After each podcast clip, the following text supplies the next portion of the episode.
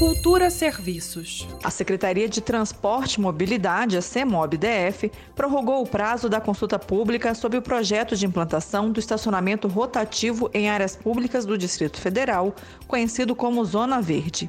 As contribuições podem ser enviadas até o dia 14 de agosto para o e-mail consultazonaverde@gmail.com. No site da CEMOB em cemob.df.gov.br estão disponíveis os estudos técnico, econômico, financeiro e jurídico, as minutas de edital e do contrato da futura licitação da parceria público-privada. Com a implementação da Zona Verde, devem ser criados bolsões de estacionamento próximos às estações do metrô e do BRT, em quadras Asa Sul, Asa Norte, Sudoeste, CIA e setor de indústrias gráficas, no eixo monumental, próximo aos ministérios, no Palácio do Buriti, na Câmara Legislativa e Tribunal de Contas e nos setores bancários, comerciais, hoteleiros, de rádio e TV, setores de autarquias e o setor médico-hospitalar. A cobrança em vagas de estacionamento em locais públicos deve variar de R$ 1 a 5 reais, com cobrança diferenciada entre carros e motos. Os horários também serão distintos dependendo do local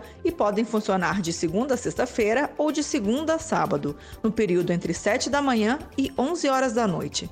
Mais informações sobre a implementação dos estacionamentos rotativos em áreas públicas no site da Secretaria de Mobilidade em cemob.df.gov.br. Greta Noira para Cultura FM.